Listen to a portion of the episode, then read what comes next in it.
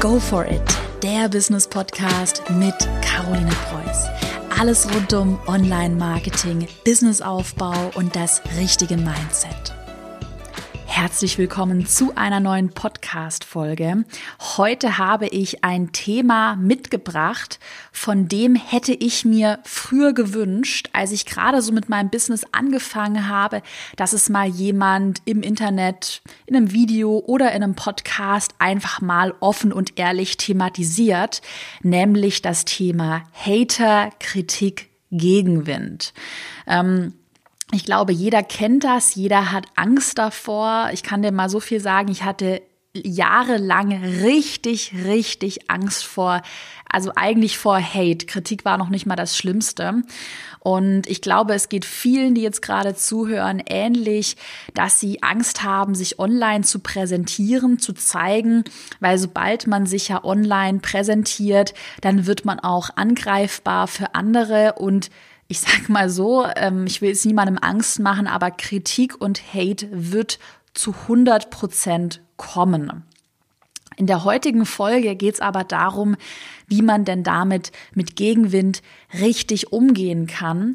Denn ich sag mal so viel, ähm, wenn du mit so einer Einstellung rangehst, dass du einfach wahnsinnig Angst hast und äh, deshalb vielleicht niemals deine Träume verwirklichst, ein Instagram-Account startest, dein Business online bringst, das wäre ja sehr schade. Also ich kann jedem empfehlen, der wirklich Angst vor Kritik hat, lieber über Gegenmaßnahmen nachzudenken, also wie man damit umgehen kann, anstatt dass man sich dann total im Schneckenhaus verkriecht und einfach ja seine Träume nicht verfolgt verfolgt. Also es ist einfach wichtig, mit Kritik richtig umzugehen. Und das ähm, lernen wir heute in der Podcast-Folge. Wie gesagt, ich habe es ja schon oft erzählt, gerade als ich angefangen habe mit meinem Business, das war so 2015, hatte ich ja meinen ersten Blog gegründet.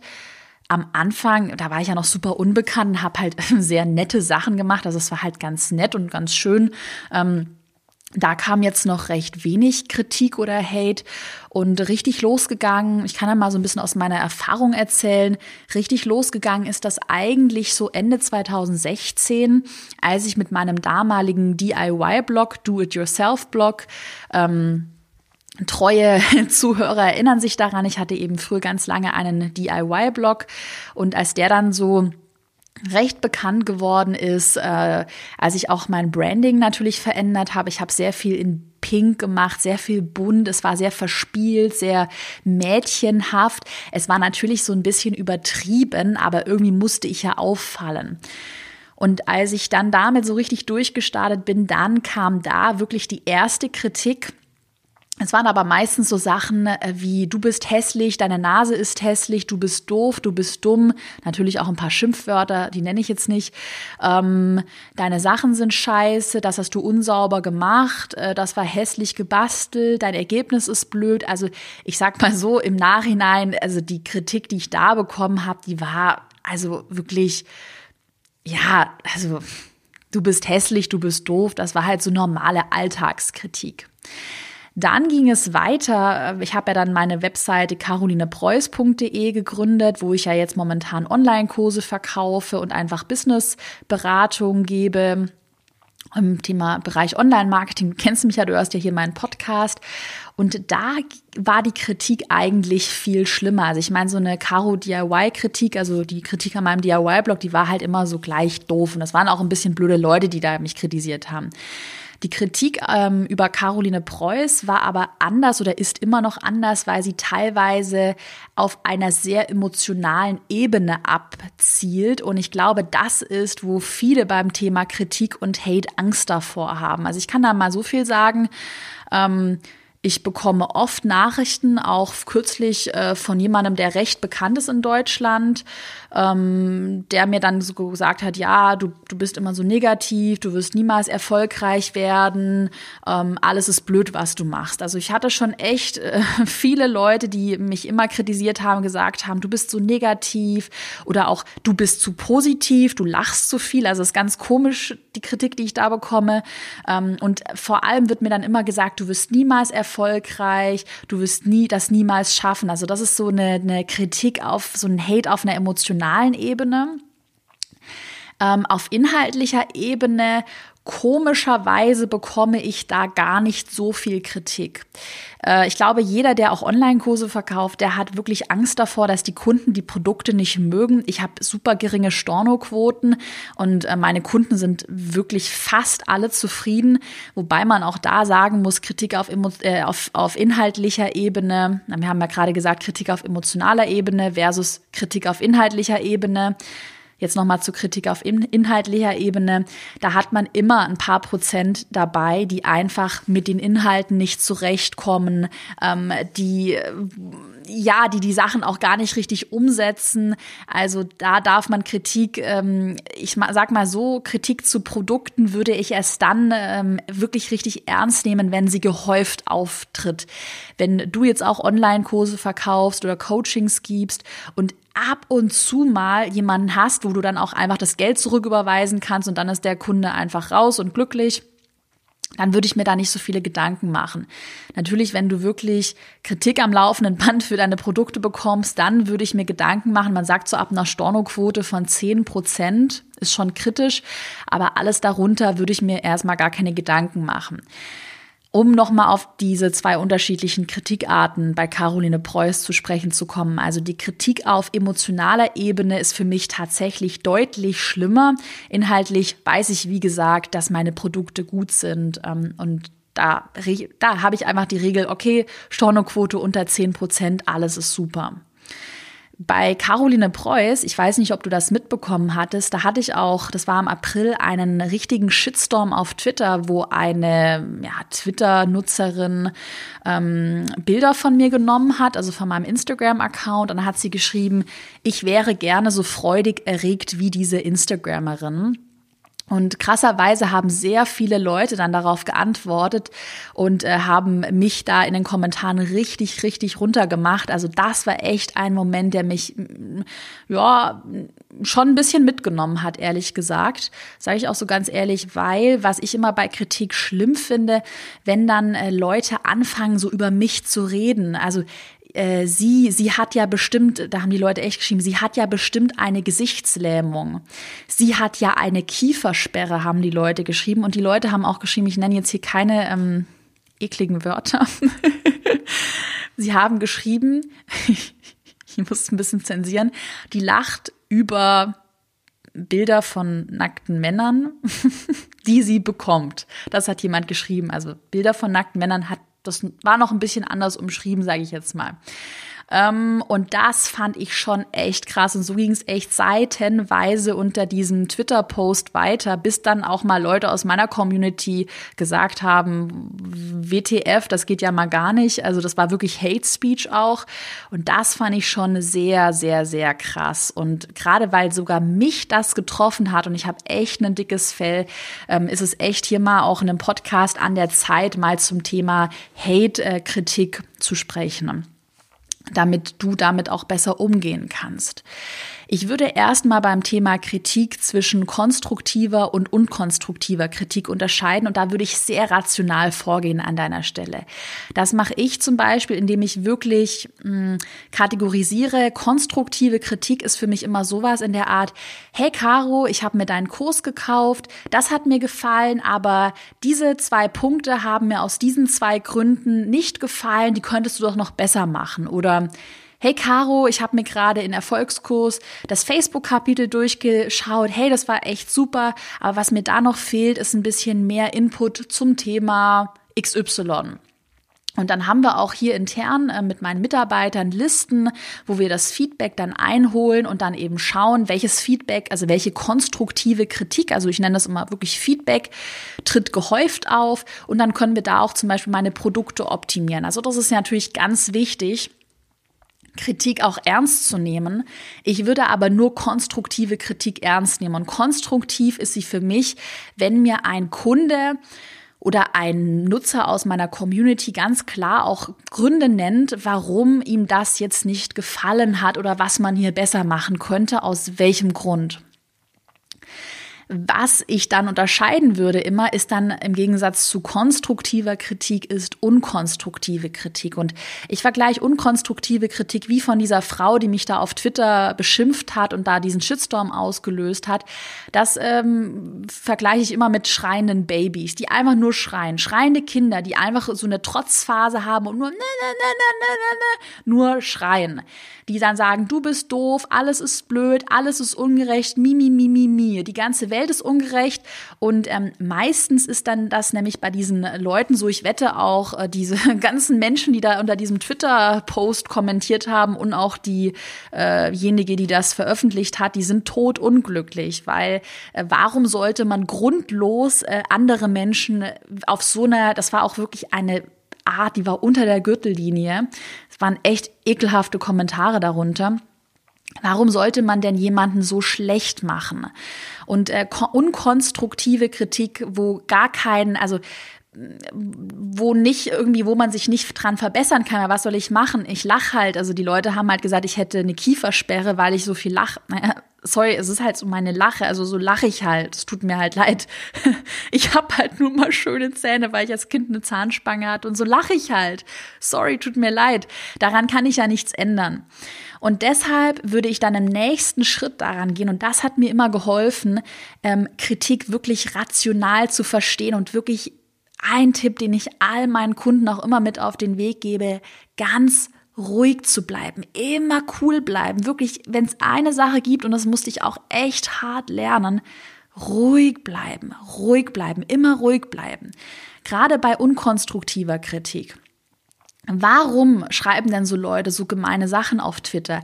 Naja, weil sie neidisch sind. Und das hat bei mir ganz lange gebraucht, bis ich das verstanden habe, weil ich immer so von mir selbst ausgehe. Ich bin also wirklich privat, auch in meinem Business, super, ein super, wirklich netter Mensch. Kann man wirklich von mir sagen. Also ich bin ähm, zuverlässig und ich würde niemals über Menschen schlecht reden. Also das mache ich einfach nicht ich kann das auch nicht. Und deshalb konnte ich anfangs einfach rational nicht verstehen, wie Menschen so boshaft sein können, dass sie so neidisch sind. Also ich habe auch sowas wie Neid zum Beispiel nicht. Beziehungsweise dann vielleicht so ein bisschen po positiver Neid, dass ich sage, ey, die, ähm, zum Beispiel, ich liebe Amy Porterfield aus den USA, macht auch Online-Marketing. Die finde ich so cool, die ist mein Vorbild. Äh, sowas zum Beispiel. Aber ich bin ja nicht neidisch, dass ich sie dann irgendwie schlecht mache und äh, sie irgendwie runtermachen möchte. Also als erstes musst du verstehen beim Thema Kritik, dass es einfach viele Menschen gibt, sobald du erfolgreich bist, möchten die dich irgendwie runtermachen, weil sie neidisch sind, weil sie sich halt nicht trauen, sich der Welt zu zeigen, weil sie, weil sie vielleicht auch nicht die Umsatzgrößen erreichen, die ich mittlerweile erreicht habe. Da, ja, also wenn ich viele Projekte hätte und alles wäre gescheitert und dann kommt hier ja eine kleine blonde Caro an, die lächelt in die Kamera und ähm, ja, baut sich mal neben, nebenher, also ist mal überspitzt formuliert, ein ultra erfolgreiches Unternehmen auf.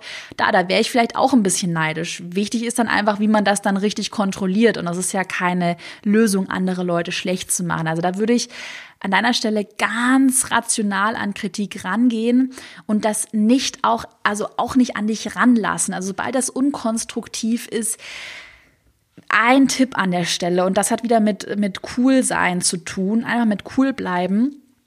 Konzentriere dich auf das positive Feedback und lasse diese negative, unkonstruktive Kritik nicht an dich heran. Überlegst dir mal so, und das mache ich auch, das überlege ich mir immer, wenn ich Kritik bekomme, stell dir mal oder stell dir mal vor, deine Schulklasse früher in der fünften Klasse, mochtest du da alle aus deiner Klasse? Also bei mir war es so, ich kam mit dem Großteil gut zurecht, aber es gab halt ungefähr fünf Prozent, die waren einfach Idioten. Das waren einfach Vollidioten. Und so ist es immer. ist es immer im Leben, ich rechne immer einfach rational mit so fünf Prozent der Menschen, die passen einfach nicht zu mir und äh, mit denen möchte ich auch nichts zu tun haben. Und dann sage ich mir immer rational, naja, ähm, online gibt es halt dann auch fünf Prozent in meiner Community, ja, da passen wir einfach nicht zusammen und das ja, ist ja auch okay. Also so würde ich an deiner Stelle vorgehen und wirklich, wirklich, wirklich, ich habe das auch bei dem Twitter-Shitstorm äh, so gemacht, ich habe mich da gar nicht auf eine Diskussion eingelassen. Lass dich niemals, wirklich bitte, bitte, bitte, ich weiß, es ist hart und man möchte dann immer seinen Senf dazugeben und mitdiskutieren. Lass dich niemals auf unkonstruktive Kritik ein. Antworte nicht ähm, und ignoriere das einfach. Und im Idealfall, das mache ich mittlerweile immer, weil ich lese keine Mails mehr durch. Meine Mitarbeiter managen meine Mails und ähm, feedbacken mir natürlich Sachen, leiten mir Sachen weiter. Ähm, ich habe auch, sage ich auch ganz ehrlich, mit dem Kundensupport zum Beispiel von mir, ich weiß schon, was da abgeht. Also ich kriege immer Feedback von meinen Mitarbeitern, aber ich lese mir solche unkonstruktiven Sachen nicht mehr durch. Und das ist ganz, ganz, ganz wichtig. Also wenn du das outsourcen kannst, umso besser. Befasse dich auf gar keinen Fall zu lange mit unkonstruktivem Feedback. Wirklich, wirklich, wirklich wende deine Energie nicht darauf aus. Ich sag dir, so viele Leute, die ich sehe, die haben so ein riesen Ego und wollen dann noch ihren Senf dazugeben. Die wollen dann diskutieren. Ganz ehrlich, weißt du, was ich mache? ich bin smart. Ich reg mich nicht auf, ich überlege mir, die Energie, die ich jetzt dafür verbrauche, um auf so einen blöden Twitter-Shitstorm an, zu antworten und meinen Senf dazu zu geben, mit der Energie, da mache ich mal wieder 10.000 Euro. Ich weiß, das klingt so total abge, abgefahren. Das war jetzt auch wirklich überspitzt formuliert. Ähm, das bitte nicht mich jetzt als geldgeil und eklig irgendwie wahrnehmen. Du kennst mich ja, so bin ich nicht. Aber in der Zeit, in der ich ja mich mit so blöden Sachen befassen könnte, ja, da überlege ich mir lieber, wie ich einfach mein, mein Unternehmen auf Vordermann bringe und mache tolle Sachen und befasse mich mit positiven Sachen. Also Lass es auf gar keinen Fall an dich heran und unterscheide immer rational in unkonstruktive und konstruktive Kritik. Und es ist natürlich schon ähm, wichtig, auch nochmal an der Stelle, dass du konstruktive Kritik wirklich ernst nehm, nimmst und umsetzt. Also ich glaube, das ist so ähm, das Allerwichtigste, dass man mit Kritik so umgeht. Konstruktive Kritik ist immer erwünscht, aber sobald sie unkonstruktiv ist, ähm, lässt du sie nicht an dich heran. Und äh, ein kleiner Denkanstoß, den ich noch mit dir teilen möchte, sieh Kritik immer positiv und nicht negativ. Das hat mir immer geholfen mittlerweile, mal unter uns. Ich, ich freue mich manchmal sogar über so blöde Kritik und Kommentare.